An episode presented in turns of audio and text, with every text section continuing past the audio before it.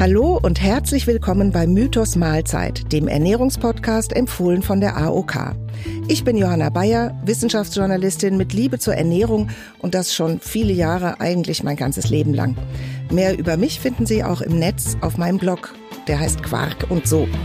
Hier in Mythos Mahlzeit wollen wir Licht in die, ich nenne sie mal Blackbox Ernährung bringen. Also den Wirrwarr an Ratschlägen und Studienmeldungen entknoten, die den Alltag fluten. Wonach sollten wir uns beim Essen richten? Nach dem, was Oma schon wusste? Nach Influencern oder nach offiziellen Empfehlungen? Und wie hängen Ernährung und Gesundheit zusammen? All das und mehr möchte ich mit Expertinnen und Experten besprechen. Jetzt lade ich Sie ein, ein bisschen mitzuhören und mitzudenken, wenn Sie verstehen wollen, was hinter der sogenannten gesunden Ernährung steckt. In unserer ersten Folge wollen wir übers Abnehmen sprechen und über Diäten. Wenn Sie so wollen, was bringt der Blick auf die Waage? Wir haben einen konkreten Anlass. Die Fastenzeit steht ja vor der Tür. Das ist ein jährliches Ritual für viele Leute, weniger aus religiösen Gründen inzwischen, aber aus anderen Gründen. Viele von Ihnen haben sich vielleicht auch vorgenommen, mal zu verzichten oder was an den Essgewohnheiten zu ändern. Wir haben in der Fußgängerzone mal rumgefragt. Mindestens einmal im Jahr faste ich für drei Wochen. Komplett. Nur trinken. Nur Flüssigkeit? Nein. Habe ich mal gemacht, aber Nein, das ist furchtbar. Weil man dieses Kauen vermisst. Also ich mache das Intervallfasten. Ich esse morgens um Mittagessen so um eins und dann ist Schluss für mich. Ich achte schon drauf, dass man regelmäßig isst, mache aber keine Diäten. Mm, ja, ich habe tatsächlich mal ein Heilfasten gemacht für 14 Tage. Das funktioniert ganz gut. Ich glaube, dass man danach auch fitter ist, aber das ist halt äh, hart. Ja, da haben wir gehört, dass es wirklich viele verschiedene Experimente gibt, die Leute so machen. Für das Gespräch darüber habe ich mir Professor Johannes Erdmann eingeladen. Er ist Internist, Hormonspezialist, Diabetologe und Professor für Ernährungsmedizin an der Hochschule Weihenstephan Triesdorf. Er sitzt mir hier gegenüber im Studio. Er hat zu Abnehmen und Diäten geforscht. Herzlich willkommen. Vielen Dank, dass Sie bei uns sind. Herzliches Grüß Gott. Herr Erdmann, fasten Sie? Zu gewissen Zeiten schon, ja, aber sicher nicht systematisch, so wie wir das vorher in den Einspielern gehört haben, sondern gelegentlich fällt mal eine Mahlzeit aus, dann gibt's auch äh, Zeiten, wo man mal reist und dann mal einfach nichts zu essen kriegt. Aber ich bin eigentlich kein Freund, jetzt was für mich selber angeht, von längeren Fastenperioden, um damit noch glücklicher zu werden. Jetzt haben wir von einem Ernährungsmediziner natürlich genau das Gegenteil erwartet, dass er nämlich sagt, Fasten ist total toll, ja, funktioniert wahnsinnig, dreht den Stoffwechsel, heilt Gicht, Rheuma, was man so hat. Fasten ist ja ein richtiger Hype geworden. Was halten Sie vom Fasten? Wenn man die äh Studien anguckt, die es zum Fasten gibt, ist man leider ziemlich enttäuscht. Ja, allerdings muss man sagen, dass die Effekte vom Fasten, wenn man das auf mittelfristige oder langfristige Sicht sieht, doch sehr sehr begrenzt sind oder gar nicht nachzuweisen sind.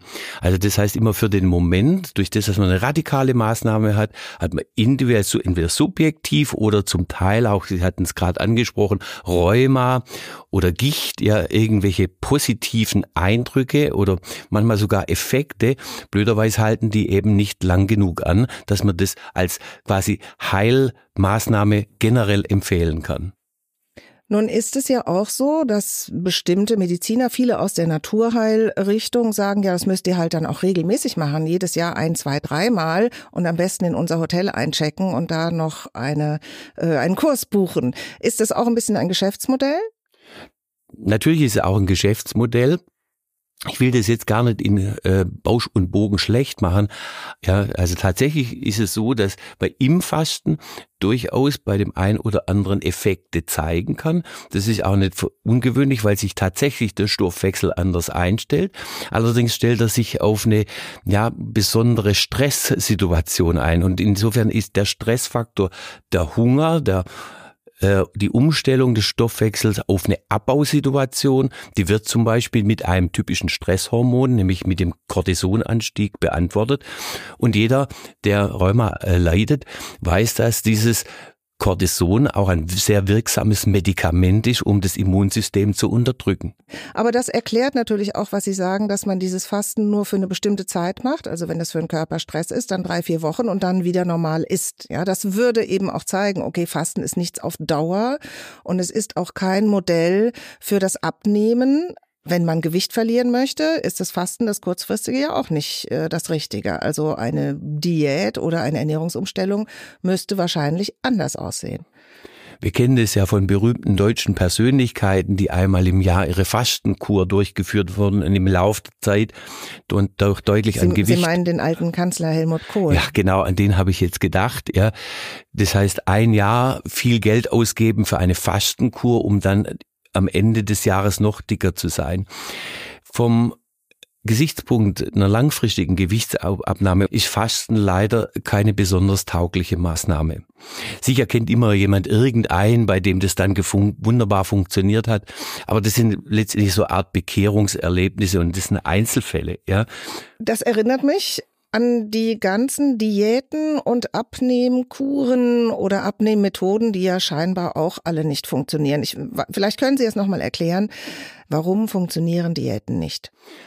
Diäten sind Änderung des Essverhaltens für eine begrenzte Zeit. Ja, und also das wie heißt, beim Fasten. Quasi. Letztendlich wie beim Fasten. Ja, oft äh, zielen, zielen die besonders auf eine schnelle Gewichtsabnahme ab. Zum einen hat die schnelle Gewichtsabnahme den Nachteil, dass sie mit dem Verlust von Magermasse verbunden ist. Was Magermasse meint, Muskelgewebe, Muskeln. dort wo letztendlich dann in Zukunft auch Fett verbrannt werden kann. Das heißt, im Prinzip ist der Misserfolg dann schon vorprogrammiert. Und das andere ist, Diäten sind radikale Veränderungen gegenüber dem normal gewohnten Ernährungsmuster. Und das heißt, es ist eigentlich auch dahingehend der Misserfolg vorprogrammiert, denn die Leute kommen dann wieder ins alte Ernährungsmuster und machen genau das falsch, was sie bisher immer falsch gemacht haben. Im Prinzip ist dann, wenn man die lange Frist anguckt, die Diät sozusagen verlorene Zeit. Jetzt hat aber sogar zum Beispiel die Deutsche Gesellschaft für Ernährung, DGE, auch eine Abnehmmethode, auch Diäten entwickelt. Die funktionieren genauso wenig wie die anderen oder funktionieren die besser? Im Grunde genommen kann man die Frage ganz einfach beantworten. Die funktionieren genauso wenig wie die anderen, zumindest wenn man die lange Frist anschaut. Ein Problem, das sich dabei stellt, ist, dass ganz viele dieser Diäten, ob jetzt von irgendwelcher Fachgesellschaft oder auch von Zeitschriften, vor allen Dingen auf Hauptmahlzeiten abzielen. Ähm, unser Problem besteht eigentlich mehr so äh, oft in den Randmahlzeiten, also vor allen Dingen im Frühstück, in den Zwischenmahlzeiten, die ich aufnehme. Und ähm, die werden im Grunde in solchen Abnehmprogrammen viel zu wenig thematisiert, die werden auch nicht richtig eingeübt. Und unserer Erfahrung nach ist es ganz wichtig, dass man die Leute so abholt, wo sie sind. Das heißt, man muss das individuelle Essverhalten und die Problemzonen, die sich in diesen Essensmustern ergeben, analysieren. Das heißt, ich muss äh, erfahren, was die Menschen tatsächlich essen. Das heißt, sie brauchen mal eine Essensanalyse. Das ist ganz einfach. Man kann dann ein Ernährungsprotokoll schreiben und sich das genau angucken. Wenn Sie sagen wir, meinen Sie Ihre Arbeit als Oberarzt letztlich in der TU München, in der Adipositas, also Übergewichtsambulanz, ja, wo Sie solche Essprotokolle auch mit den Patientinnen und Patienten geführt haben, die gekommen sind. Ich frage mich trotzdem, wenn ich das so sehe, diese Flut von Wunderdiäten und Schnelldiäten für die Bikini-Figur, ja, wen, wen adressiert das? Wer muss denn da eigentlich abnehmen? Ist das so generell so, dass man sagt, äh, schaut einfach mal, dass ihr schnell fünf Kilo runterkriegt. Wonach messe ich das? Zum Beispiel nach dem BMI. Ja, das würden wir uns jetzt gerne noch mal ein bisschen genauer anschauen. Auch den Begriff noch mal erklären. Das macht mein Kollege Bernd Schlupeck und der sagt uns jetzt noch mal genau, was BMI und Normalgewicht bedeuten. Mit dem BMI bekommt man einen Hinweis, ob das eigene Gewicht im Rahmen ist. Man kann seinen BMI mit einer Formel selbst ausrechnen. Die ist etwas kompliziert. Im Internet gibt es dafür aber einfache Rechner. Was zählt ist, wie viel man wiegt und wie groß man ist. Der BMI zeigt dann, ob man für seine Körpergröße zu wenig wiegt, ob das Gewicht normal ist oder ob man Übergewicht hat. Als normal gilt ein BMI-Wert zwischen 18,5 und 25. Ab einem Wert von 25 liegt Übergewicht vor. Bei weniger als 18,5 Untergewicht. Als Faustregel kann man sich merken, Pro drei Kilo Gewicht mehr steigt der BMI um eine Stufe. Übrigens, BMI steht für Body Mass Index, also auf Deutsch etwa Körpermassewert. Ja, dieser BMI, wenn jemand zum Beispiel BMI 27 hat, zeigt ja auch den Beginn von gewissen Risiken. Also ab 27, 28, wenn man da ins Übergewicht geht, hat man ein höheres Risiko für Krankheiten. Wir werden uns vielleicht gleich nochmal damit beschäftigen, dass dieser BMI auch kritisiert wird. Aber vielleicht können Sie das erst nochmal kurz sagen, wo da so die kritische äh, Größe ist. In der Tat ist es so, ist der BMI mit 27 noch kein Grund, jetzt das Leben äh, in Depression fortzuführen, sondern es ist ein Grund, das einfach mal sinnvoll zu überprüfen lassen.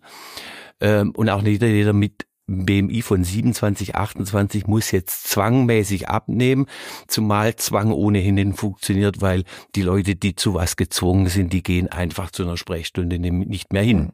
Ich würde trotzdem sagen, also aus meiner Kenntnis, jemand, der BMI 27 hat, der hat vielleicht sieben, acht Kilo Übergewicht oder so, da geht doch keiner zum Arzt. Da fühlt man sich doch meistens noch gemütlich wohl. Gehen die Leute erst zum Arzt, wenn sie Probleme haben, Knieschmerzen, Blutzucker wer geht zum Arzt mit so Übergewicht so ein bisschen? Das ist nun ja doch individuell recht unterschiedlich, ja, weil man darf nicht äh, unterschätzen, dass der Arzt auch Seelsorger ist oder die Ärztin natürlich genauso. Ähm, die Frage ist, will ich wirklich was tun? Jetzt äh, hatten Sie vorher die Adipositas-Sprechstunde angesprochen. Da kommen natürlich naturgemäß überwiegend Leute mit größeren Problemen. Also man kann nicht sagen, das hakt da am Gewicht abnehmen sondern es hängt daran, dass die Leute eben wieder zunehmen, ja, wieder in alte Ernährungsgewohnheiten zurückkommen. Wir hatten vorher die Diät angesprochen. Diäten funktionieren eben, wenn man so will, fast wie eine Definition nur temporär.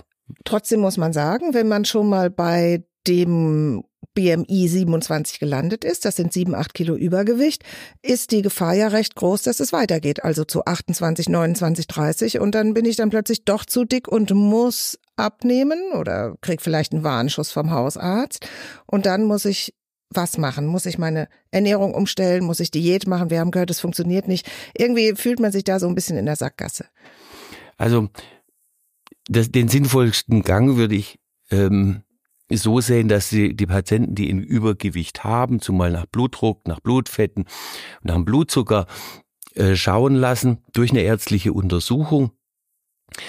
Und wenn dann diese Risikofaktoren schon bereits beim BMI von 27 oder 28 vorliegen, dann ist gar keine Frage, dass man diesen Leuten auch empfehlen muss, das Gewicht wieder zu normalisieren, langfristig zu normalisieren. Also runter auf BMI 24 durch das man, die Blut, dass man diese Blutwerte und Blutdruck relativ einfach messen kann, kann ich ja sehen, wann das sozusagen wirkt. Ja, das heißt, man braucht es gar nicht so generalisieren. Jetzt ist das Problem, dass natürlich viele Leute in der Statistik denken, aber wir behandeln Individuen. Ja, und das ist gut messbar.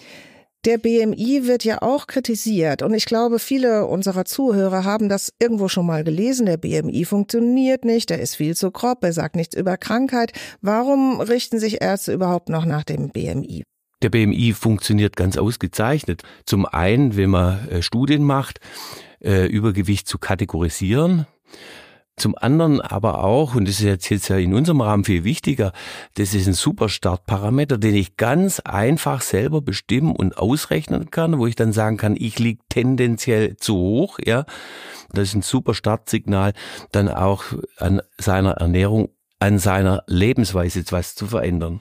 Genau, das halten wir jetzt mal fest. Kennen deinen BMI, das ist doch ein sehr guter Merksatz, auch gerade für die Fastenzeit. Dann rechnen wir vielleicht auch alle mal regelmäßig unseren BMI aus mit den Internetrechnern. Wir stellen übrigens dazu auch einen Link in die Informationen zu unserem Podcast unten. Und Ärzte machen dann was, die gehen ja dann weiter. Der BMI sagt ja nichts direkt über Krankheit. Was passiert dann? Es folgt dann die Befragung bezüglich der individuellen Risikofaktoren es gibt ja Familien, wo die Hälfte Diabetiker ist, da ist dann kommen einfach zusätzliche Risikofaktoren zusammen. Und dann kann letztlich nach dieser ärztlichen Untersuchung eine Empfehlung ausgesprochen werden, ob bei einer relativ geringen BMI-Erhöhung bereits eine Gewichtsabnahme erfolgen sollte. Ja, nicht alle müssen zwangsweise mit einem BMI von 27, 28 Gewicht abnehmen. Aber es ist doch klar, wenn jemand einen Hochdruck hat oder einen Diabetes oder eine Fettstoffwechselstörung und ich weiß, dass durch eine Gewichtsabnahme die Erkrankungen maßgeblich gebessert werden kann, dass man dann natürlich das auch empfehlen soll. Da gibt es ja auch sehr prägnante Beispiele, zum Beispiel Diabetes. Also mit nur wenigen Kilo Gewichtsabnahme kann ein Diabetes Typ 2 äh, verschwinden und der Blutzucker sich normalisieren. Das glaubt man ja gar nicht. Sind ja wirklich nur wenige Kilos. In der Tat ist es so, dass Patienten, die einen Typ 2 Diabetes, wenn man so, wenn man das etwas salopp ausdrückt, ist das der Diabetes, den übergewichtige, adipöse äh, Menschen bekommen, die können durch Gewichtsabnahme wirklich sensationelle Erfolge haben. Das ist auch schon lang bekannt. Die muss man aber dann, wenn man diesen Erfolg aufrechterhalten will, auch lebenslang bezüglich des Gewichtserhalts eben begleiten. Stichwort Diät gegen Ernährungsumstellung. Diät oder Fasten ist was kurzfristiges, was man zwei, drei, vier Wochen macht. Wenn man aber eine neue Art zu essen ein Leben lang durchhalten will, da ist ja offensichtlich was anderes gefragt. Das Entscheidende ist, dass sie die Leute kennenlernen, ja, und die sich äh, selber kennenlernen. Und äh, wir starten, indem wir das Essverhalten analysieren, auch die Motive analysieren. Wir ähm, starten als Mediziner. Als Mediziner Sie, ne? in dem Fall, also mhm. wie, wie, wie, wie in der Praxis, wie man da vorgeht. Also es gibt natürlich das klassische ärztliche Vorgehen, wie in jeder Hausarztpraxis auch, aber darüber hinaus muss ich natürlich erfahren, was die Leute tatsächlich essen, welchen, zu welchen Momenten sie essen. Und das heißt, wie erfahre ich das, indem die Patienten dann äh, ein Ernährungsprotokoll schreiben und auch über ihre Motive berichten, warum sie was essen, ja, wie viel sie da davon essen.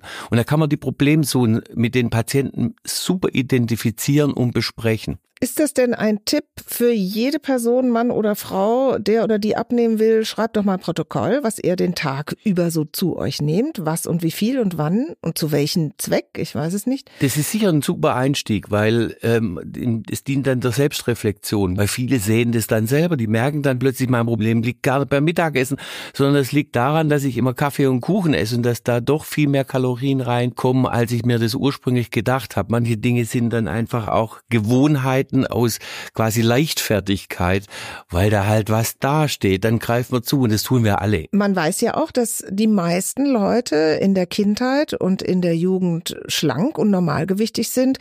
Dick werden die Leute ja erst etwas später und dann werden interessanterweise so viele und alle dick, ja, also ab 25, 30 passiert ja irgendwas. Also die meisten Kinder und Jugendlichen haben äh, Normalgewicht. Wir haben gar nicht so viel mehr dicke Kinder, da kommen wir später auch nochmal drauf. Wann und warum werden Leute denn eigentlich dick? Es werden ja, äh, da muss ich widersprechen, nicht alle dick. Und das ist insofern eine ganz interessante Beobachtung, als es tatsächlich Gene gibt, die uns vor allzu großer äh, Gewichtszunahme schützen können. Die haben halt nicht alle, ja.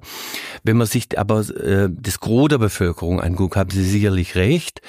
Das ist eine überwiegend allmählich äh, Gewichtszunahme, also die Sprungadipositas, wo sie an einem Tag noch halb normalgewichtig waren und dann übergewichtig, die ist eher selten. Das heißt, was ändert sich da? Das verändert sich natürlich unser Bewegungsmuster. Ja, in der Tat werden wir einfach fauler. Man kann es auch positiv ausdrücken. In vielen Dingen werden wir arbeitseffizienter. Ja, das heißt, wir sparen Energie ein. Auch das scheint ein genetisch programmierter Vorgang mit zu sein. Also ja, gerade gerade Frauen merken das ja, dass die irgendwann ab 25 paar Kilo zulegen, ja, und dann irgendwann ab 40 Wechseljahre. Es gibt ja äh, ganz bestimmte Stufen, ja, wo offensichtlich auch im Körper was passiert, dass man plötzlich Kilos zulegt und man wird sie nicht mehr los. Das ist ja das Schlimme, man wird sie ja nicht mehr los. Die Männer haben zwar keine Wechseljahre, aber die merken leider auch ihre Gewichtszunahme, ja, das, wie das jeder vor dem Spiegel sehen kann ähm, das ist so nicht so, dass sich das Essverhalten so wahnsinnig verändert. Es verändert sich auch, aber es ist nur einer von mehreren Punkten. Der Energieverbrauch, der ändert sich mit dem Älterwerden schon, allerdings eher in den oberen Altersgruppen, meinetwegen über 65 aufwärts. Ähm, das heißt, im Grunde könnte man sagen, wenn wir ein bisschen disziplinierter, was das Essen angeht, wären, ein bisschen mehr auf unsere Bewegung achten würden, dann könnten wir im Hauptlebensspanne sozusagen oder der Spanne des mittleren Alters sozusagen eigentlich unser Gewicht ganz gut erhalten. Also liegt das mit dem Gewicht natürlich nicht nur am Essen, das wissen wir ja, unsere sitzende Lebensweise und mehr Bewegung. Trotzdem haben Leute ja das Bedürfnis, übers Essen was zu steuern. Natürlich ist es auch viel einfacher, letztendlich äh, Gewicht über das Essen, über die Essensregulierung, Kalorieneintrag zu regulieren, als über, Be äh, über Bewegung. Bewegung trägt zur Gewichtsabnahme schon sehr nützlich bei, allerdings nicht zum Energiedefizit. Ähm, es gibt aus Studien äh, gute äh, Berichte darüber, was man über Bewegung bei übergewichtigen Adipösen erreichen kann. Das sind etwa zwei Kilo Gewichtabnahme. Stellen Sie sich vor. Äh, zwei Kilo? Zwei Kilo, ja. Das ist nicht viel. Nee, das ist nicht viel. Ja, man darf die Bewegung, aber trotzdem nicht schlecht reden. Also Gewicht wird durch Bewegung nur schwer reduziert, ja. Also Sport wird überschätzt. Ich will den Sport äh, doch noch ein bisschen verteidigen. Es ist natürlich die Frage, was ich unter Sport meine, ja. Äh, aber viele meinen eben, dass ich da mit richtig joggen muss. Ich muss den Sport finden, der für mich passt. Da ist wahrscheinlich gar nicht so wichtig, dass ich eine ganz bestimmte Sportart meine, sondern dass ich was regelmäßig praktisch mache. Und manchmal bietet es sich auch an, in eine Spezialsportgruppe zu gehen oder Bewegungssport, äh, Bewegungsgruppe, weil da ist man unter sich und da kann man mal auch ausprobieren, was geht, ja. Und dieses individuell ausprobieren mit dem in, in die individuellen Sport- oder Bewegungstrainer, das ist was ganz Nützliches.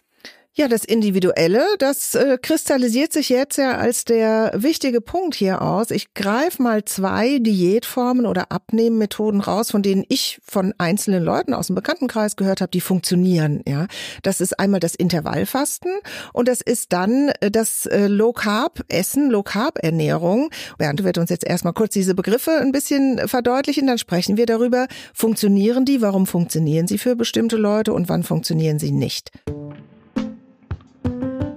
Beim Intervallfasten gibt es Phasen, in denen man isst und Phasen, in denen man nichts isst, also fastet. Da gibt es verschiedene Formen. Einige fasten in einem bestimmten Zeitfenster jeden Tag. Zum Beispiel kann man 16 Stunden fasten, am besten über Nacht. Innerhalb von den folgenden 8 Stunden tagsüber isst man dann und sonst nicht. Anders ist die 5 zu 2 Methode. Da wird an fünf Tagen in der Woche ganz normal gegessen, was man mag. An zwei Tagen aber nur sehr wenig. Der Trick am Intervallfasten, man muss nicht jeden Tag und ständig Kalorien zählen. Low Carb heißt weniger Kohlenhydrate. Kohlenhydrate stecken zum Beispiel in Nudeln, Brot, Haferflocken, Kuchen. Davon sollte man bei einer Low Carb Diät also wenig essen. Die Menge an Kohlenhydraten sollte man etwa halbieren. Stattdessen erhöht man den Anteil an Eiweiß und Fett. Die sind etwa in Fleisch, Fisch, Quark, Eiern und Nüssen enthalten. Gemüse geht bei Low Carb immer. Bei den Obstsorten sollten es aber solche mit wenig Zucker sein, zum Beispiel Brombeeren oder Kiwi. Nicht gerade süße Bananen und Äpfel. Übrigens, Abnehmen mit Low Carb funktioniert bei manchen Leuten gut und hilft auch Diabetikern. Herr Professor Erdmann, diese zwei Formen, greifen sich mal eine raus. Also Intervallfasten zum Beispiel kann man wahrscheinlich ziemlich lange machen und möglicherweise Low Carb auch. Fangen wir mal mit dem Intervallfasten an. Natürlich kann man das vom Prinzip her relativ lange machen, aber wenn Sie die Menge derjenigen, die Intervallfasten mal begonnen haben, mit der Menge vergleichen, die am Ende sozusagen langfristig das macht, dann ist das sehr äh, ähm, ähm, bescheiden. Ja, äh, kommen wir auf den zweiten Punkt, der ist interessanter, nämlich dieses äh, äh Low Carb äh, Geschäft. In der Tat funktioniert es gut, ähm, vor allen Dingen, weil die Geschäftsbedingungen relativ klar sind. Also ja. wenn Sie Geschäft meinen, mal sagen, die meinen Sie jetzt nicht wenn genau. Sie so wollen. Okay. Ja. Ähm, das heißt, es ist eine vergleichsweise einfache Methode und wenn man überlegt, wo holen wir in Deutschland die Haupt Kalorien rein. Das sind es Backwaren, ja. Die essen wir, ich sag mal Brot, essen wir vielleicht zum Frühstück und zum Abendessen. Da kommt vielleicht auch schon einiges zusammen. Und dann äh, Backwaren wohl auch zwischendurch. Ja klar, ja. Bei jeder Besprechung liegen irgendwelche Plätzchen da. Das ist, wird schon als Affront sozusagen gesehen, wenn ich zu einer ganz normalen Besprechung hingehe, wenn da nichts angeboten wird. Und zwar eben nicht nur Kaffee und Wasser, sondern eben auch Kekse. Ja, und wenn, wenn Sie das bei jeder Besprechung kriegen und zugreifen, wie halt alle anderen, Sie gucken dann schon, wo ist der Teller, ja, dass ich da richtig zugreifen kann, ja. Und das tut man dann auch, ja, das ist eine Gewohnheit, die eigentlich keine, keinen Sinn letztendlich in irgendwelchen Stoffwechselbedürfnissen hat. Und da braucht man sich dann auch nicht wundern, wenn das Gewicht nach oben geht. Also, dann wissen wir jetzt, dass Low Carb für einige Leute funktioniert, für die meisten aber wahrscheinlich nicht auf Dauer, weil sie nicht diszipliniert genug sind. Sie haben ja gesagt, es äh, klappt für die Leute, die sich gut im Griff haben. Gibt es denn ein Konzept aus Ihrer Erfahrung, Ihrer Forschung, das funktioniert auf längere Sicht? Wir haben sehr gute Erfahrungen gemacht mit einem sehr individualisierten ähm, Zugang zu den Patienten. Das heißt, wir bitten unsere Patienten, dass sie mal aufschreiben, was sie essen und trinken. Und anhand dessen können wir dann schauen, wo die Problemzonen liegen, können wir verändern, wo sich was lohnt, wo sind ihre Vorlieben, was wollen sie unbedingt behalten und wo wären sie auch bereit darauf äh, zu verzichten oder was zu verändern. So ein Konzept muss total einfach und lebbar sein, sonst hält es niemand auf lange Zeit durch. Wir sind damit am Ende der ersten Folge von Mythos Mahlzeit und wir haben verstanden, dass eine Ernährungsumstellung einfach und individuell sein muss. Also das, was Leute gerne essen und was sie brauchen, um sich wirklich wohlzufühlen. Ich habe auch noch etwas anderes mitgenommen, nämlich kenn deinen BMI, kenn deinen Wert, dass man sieht, wann das Gewicht zu sehr in die Höhe geht und dass man sich dann auch mal von der Ärztin oder vom Hausarzt untersuchen lässt. Herr Professor Erdmann, herzlichen Dank für das interessante Gespräch. Sehr gerne, ja. Wie immer finden Sie zu dieser Folge und zu den Themen, die wir heute besprochen haben, in den Informationen noch Links und Tipps. Nächste Woche haben wir Professor Erdmann nochmal bei uns zu Gast. Da geht es um Adipositas und Essstörungen, ein bisschen noch mehr um die Probleme, die das mit sich bringt. Ich freue mich, wenn Sie in der nächsten Folge wieder dabei sind. Ich bin Johanna Bayer. Bis dahin, tschüss und genießen Sie Ihr Essen.